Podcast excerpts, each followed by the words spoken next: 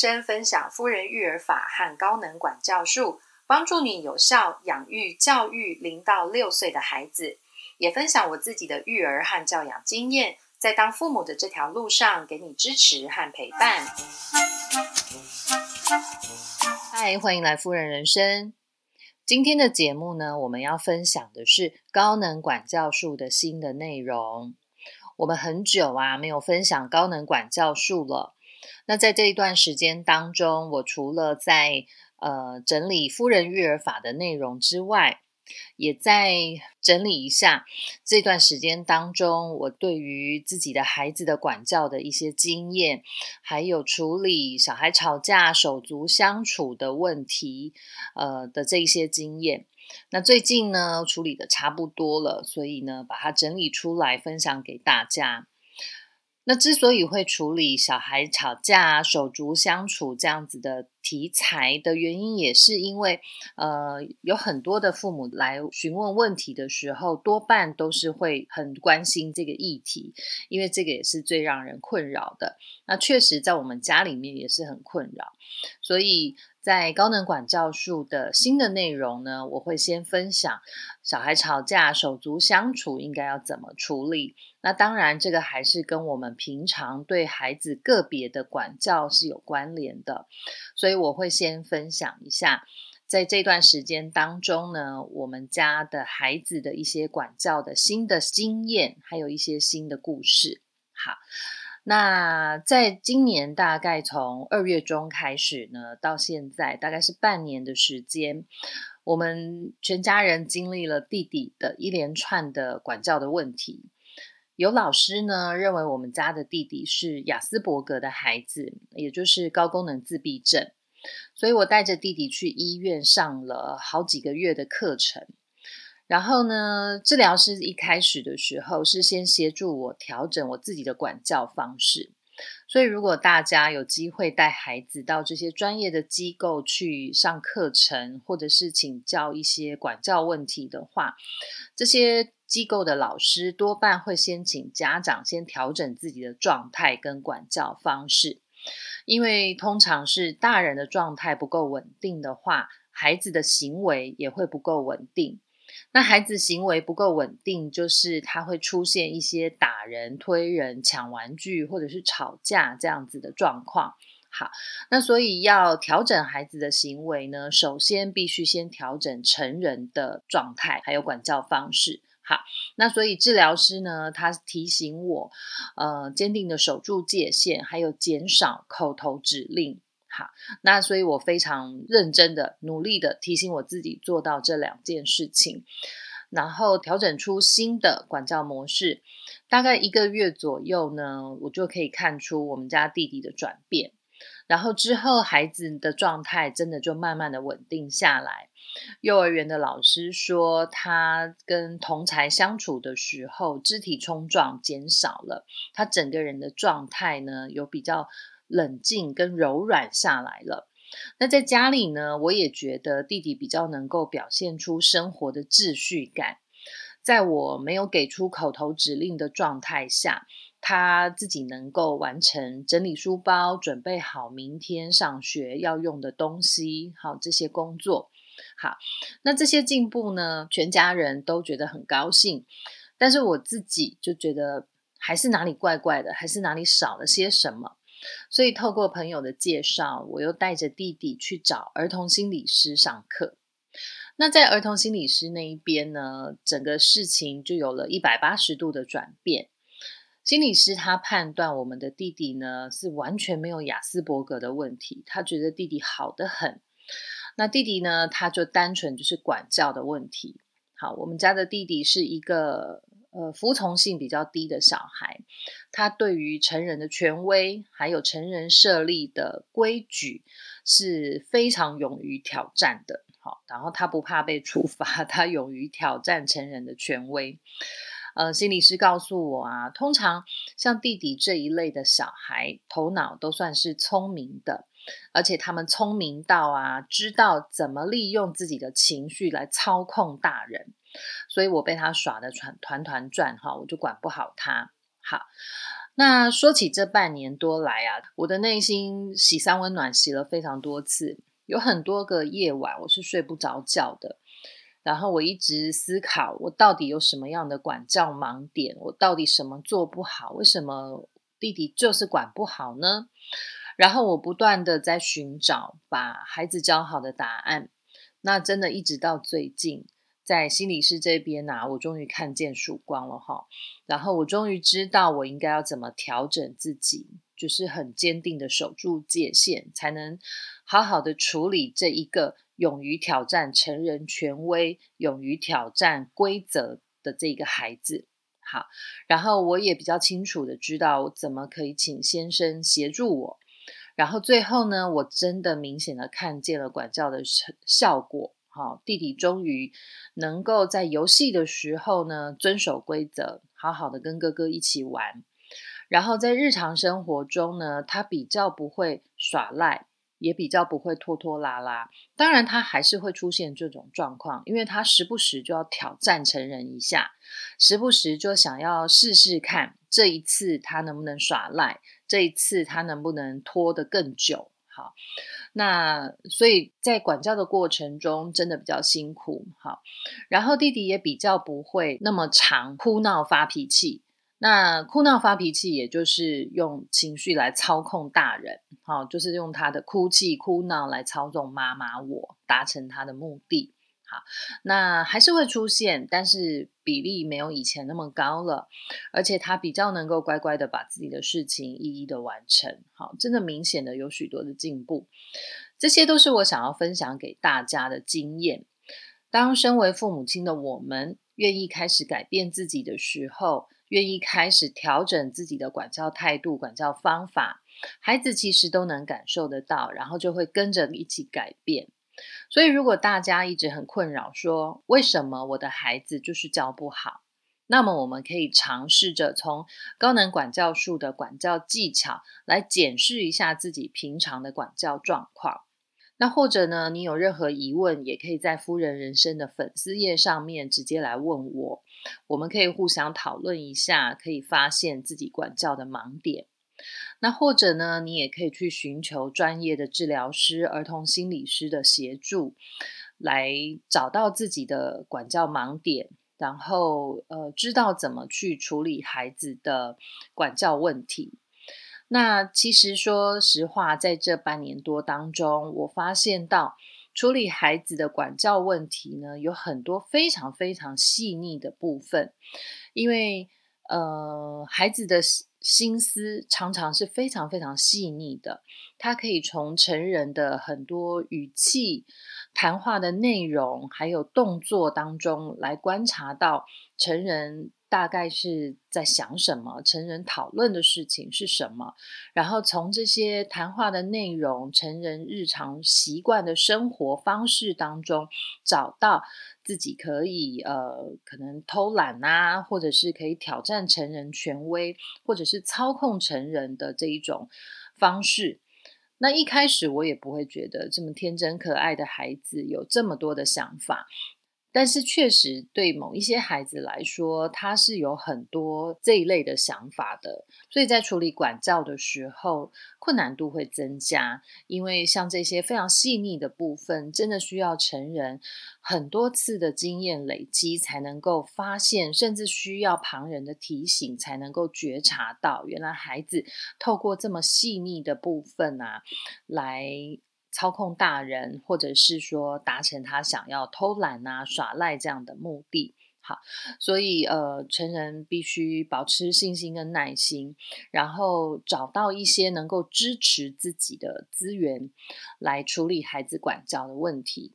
好，那接着我们进入呃高能管教术的新内容——小孩吵架手足相处的议题。我们来谈一些观念的建立和沟通。处理小孩子吵架跟手足相处的问题，绝对是每一家的父母亲都很头痛的事情。呃，老一辈的人呢，可能会觉得说啊，兄弟姐妹吵架不用处理，长大以后就不吵了。但是我自己的生活经验是，我觉得手足之间的吵架纷争还是需要处理。呃，因为很多在童年时候不愉快的成长经验啊，其实都会埋在心里，一直到我们成年之后，在某一些时刻它就爆炸了。好，那所以呢，确实是需要处理小孩吵架跟手足相处的问题的。但是这些状况处理起来真的让人很烦躁、很头痛，而且你有一种没完没了的感觉。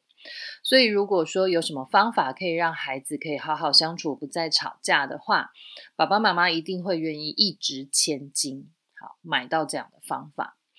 但是，我想各位爸爸妈妈必须要先接受一件事情，就是小孩吵架呢是一定会持续的发生的，要孩子不吵架几乎是不可能的。好，那小孩子吵架，他到底要吵到几岁呢？我不知道，我只知道我身边的朋友，他们的孩子有人是已经高中生了，他们的手足之间还是会吵架。好，所以这个是我们必须要能够先接受的。小孩吵架一定会持续的发生，要他们不吵架几乎不可能。那为什么他们这么爱吵架呢？学龄前的孩子对于人际关系的相处啊，这这种概念。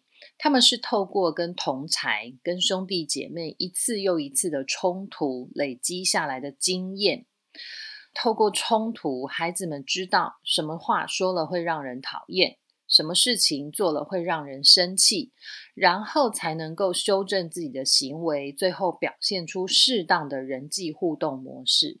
所以你可以说，孩子吵架跟发生冲突，其实是他们在累积人际相处的经验模式。好，所以要小孩不吵架，可是又要他们学会怎么与人相处，真的是有一点为难孩子了。好，他们真的是透过吵架冲突来学会怎么跟他人相处。然后呢，处理小孩吵架的问题是需要家长长时间持续的陪伴和引导才能看见成果的。长时间到底要多长的时间呢？从我们家的弟弟大概两岁半开始，语言能力比较好的时候开始，我很认真、很努力的、专注的在处理他跟哥哥相处的时候吵架的问题。然后一直到现在，他已经四岁了。这一年半的时间，我才明显的看见了他们相处时候的进步。所以这个长时间真的会还蛮长的，请大家加油。好，这过程真的不容易。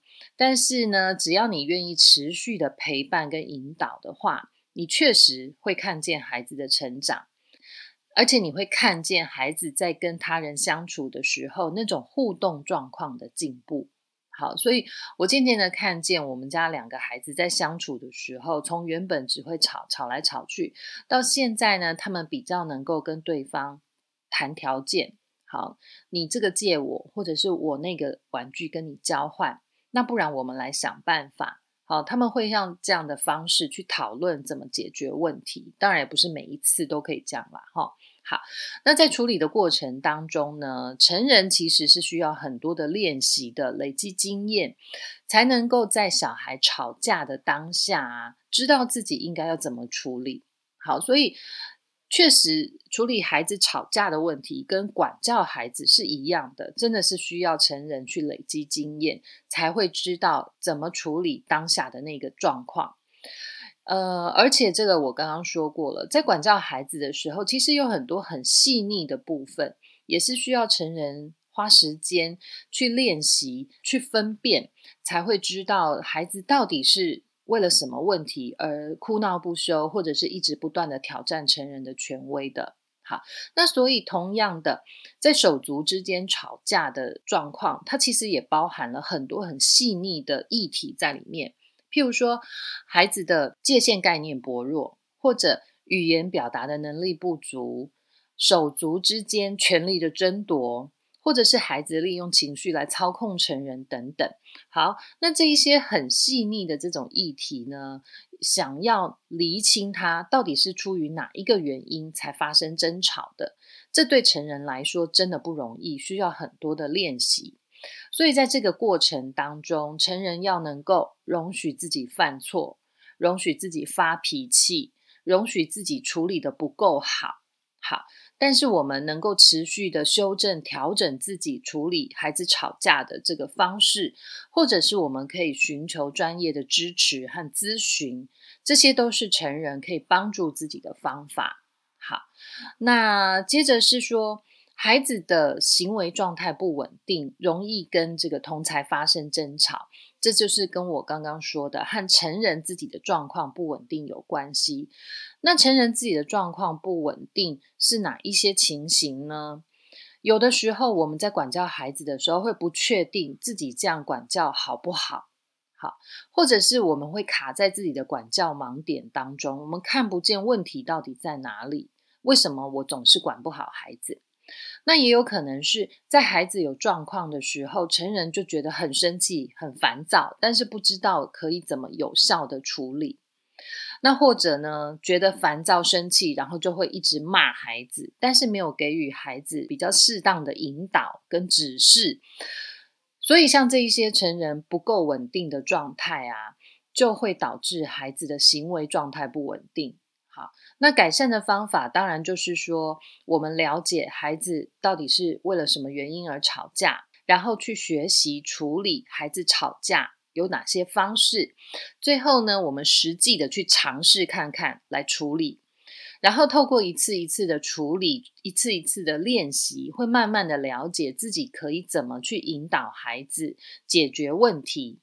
好，那在这样子亲子双方共同努力学习之后。亲子双方的状况都会慢慢的稳定下来的。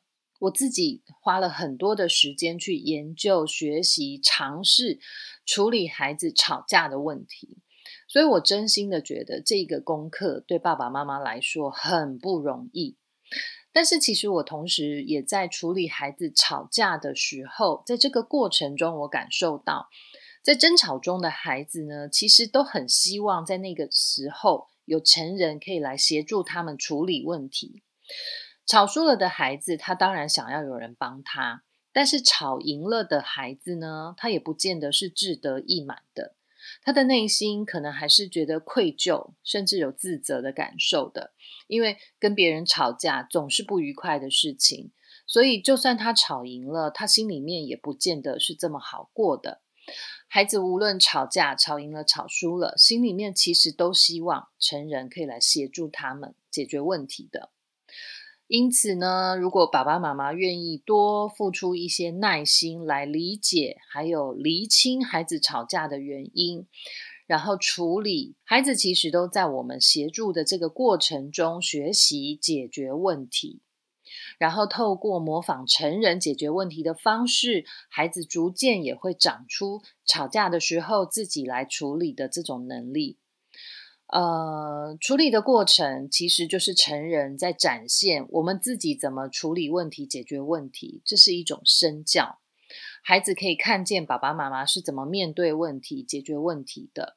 所以，只要爸爸妈妈愿意学习、愿意改变，孩子一定都会感受得到，然后会出现转变。好，所以请爸爸妈妈多一些耐心，然后开始尝试怎么有效的来处理孩子的吵架、手足相处这样的问题。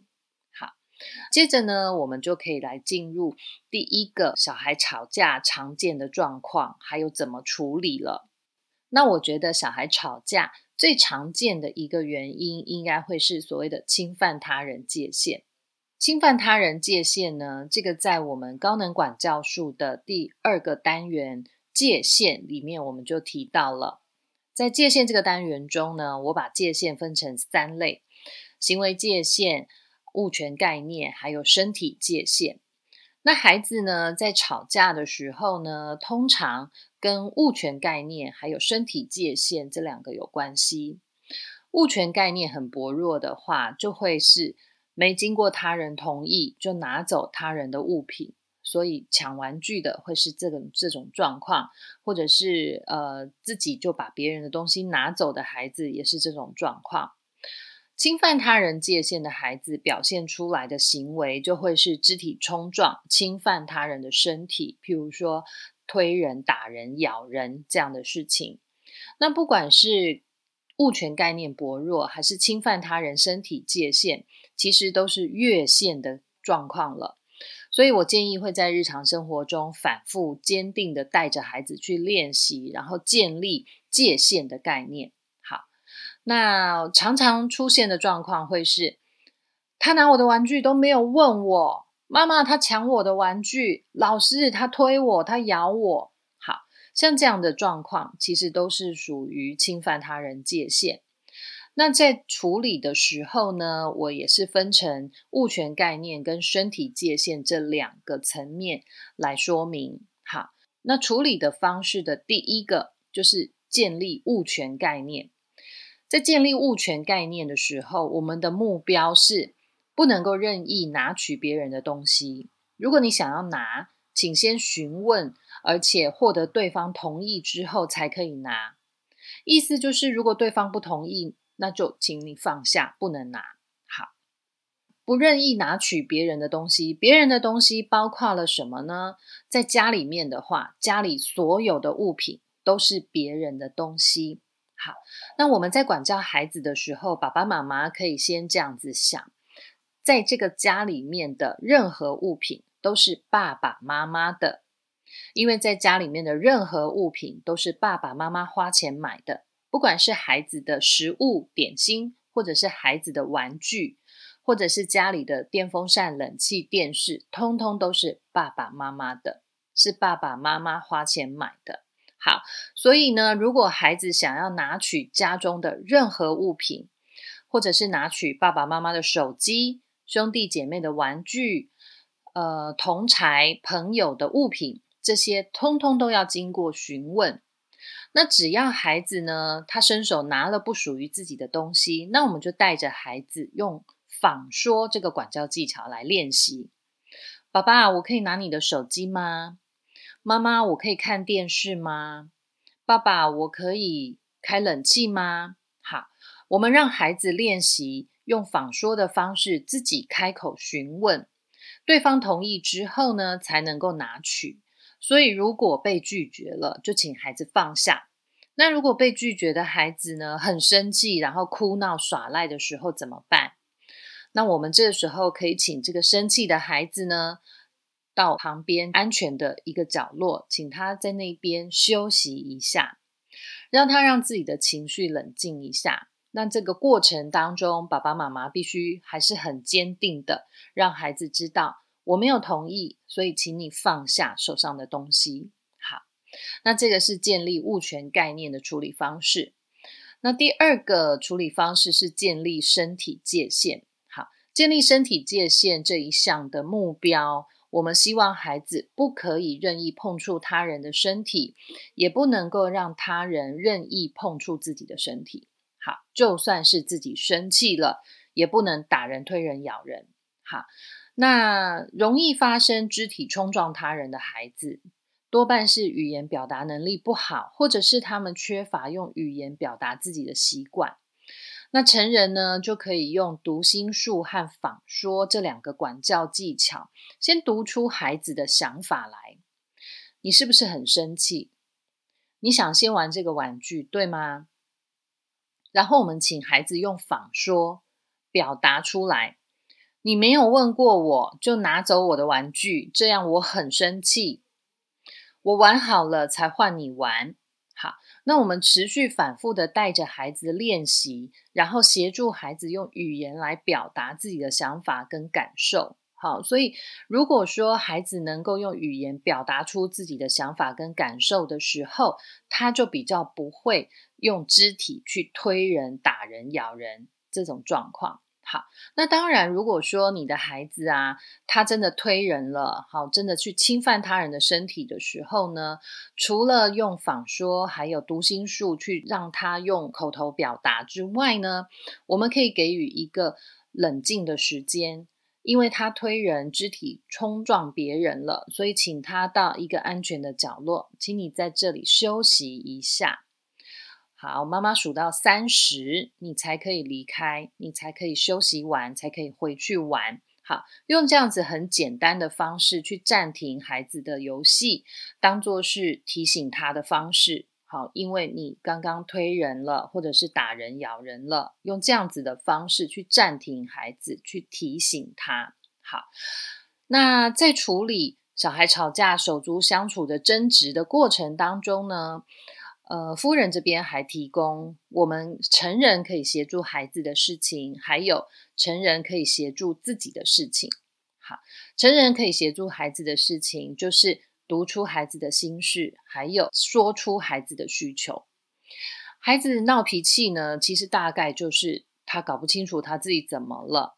那成人需要协助他搞清楚自己这个情绪是从何而来的，就是我为什么这么生气？哦，是因为他抢了我的玩具。为什么我这么想打他？是因为他跟我抢同一个玩具，而且我想要先玩。好，那所以在这个过程中，成人要先能够稳定自己的情绪，还有要发挥同理心，我们才有办法搞懂孩子到底为了什么事情生气，孩子到底为了什么生气才打人。好，好，那成人可以协助自己的事情是什么呢？容许自己犯错，还有容许自己发脾气。我们所有人都是当了父母以后才开始学习怎么当父母的。所以在管教孩子的时候，在处理手足吵架的时候呢，也是很需要练习的。那我们可以容许自己这一次没有处理好，那我们下一次修正以后再尝试看看。那在这个过程当中，如果被孩子挑起了情绪，然后你实在忍不住，理智要断线了，那你就生气吧。你容许自己在孩子面前发脾气。然后对孩子诚实的说出自己的情绪，你可以这样子告诉孩子：你们一直吵，让我非常生气。我现在没有办法跟你们说话，也没有办法处理你们的事情，请你们到旁边去站着。让孩子呢分开来，各自到安全的角落去站着，然后成人可以让自己稳定一点，情绪冷静一点之后呢，再回来处理孩子的状况。好，那当然呢，大家都会觉得想要减少孩子吵架，让他们不要那么常吵架。如果要减缓小孩吵架、侵犯他人界限的状况的话，首先我会建议在管教的基本功这边要能够踏实的带着孩子练习。在高能管教术的第一堂课里面有四个重点：规律作息。界限一致、简短而清楚的指令，这些就是所谓的管教的基本功。我们带着孩子反复练习这些基本的概念，其实是一个减少孩子吵架的时候侵犯他人界限的一个很好的开始。呃，你会觉得说规律作息跟减缓孩子侵犯他人界限的状况有什么关系呢？规律作息能够先让孩子知道。自己在当下应该要做的事情是什么？可以建立孩子对生活秩序的一个很稳定的认知。在规律的生活顺序当中，我们可以提醒孩子：现在，请你专心吃饭；现在，请你好好的收拾玩具，让孩子能够专心的完成自己当下应该要做的事情。然后提醒孩子把注意力拉回自己这边。把专注力放在自己正在做的工作上，比较能够避免孩子该做的事情还没做，只是找别人的麻烦，只是去吵架这样的情形。那也能够协助孩子啊，去厘清当下的状况，他自己应该要完成他正在做的工作，还是把注意力一直放在别人的身上，去看别人现在在干嘛。好，所以透过规律作息呢，把孩子的注意力拉回到自己的身上，比较能够减少他去侵犯他人界限的事情。那一致这个重点呢，是希望大家能够去一致的执行规律的作息，然后维持一致的界限跟原则，然后最后我们用简短而清楚的指令来提醒孩子，譬如说，现在请你专心吃饭。请你好好的收拾玩具，像这样子简短而清楚的指令，持续而且很坚定的来执行管教的四个基本功啊，能够帮助孩子搞清楚应该专注在自己身上，孩子比较能够有秩序的生活跟游戏，比较能够减少孩子去侵犯他人界限的状况。好，但是这也是同样的需要爸爸妈妈长时间而且持续的陪伴孩子练习，可能一直要持续到孩子五岁、六岁，甚至上了小学了，你才能够很明显的看出来孩子的这种稳定的状况。好，那以上呢是今天的节目内容的分享，高能管教术的新的内容，关于小孩吵架。手足相处的问题的处理，还有我自己在这段时间对于管教的经验分享。夫人人生的 Podcast 每周二都会更新新的节目，夫人人生的网站每周也会更新新的文章。如果你喜欢我的文章，可以在夫人人生的粉丝页上持续的追踪，或者是按赞帮我们分享文章。谢谢大家的收听，拜拜。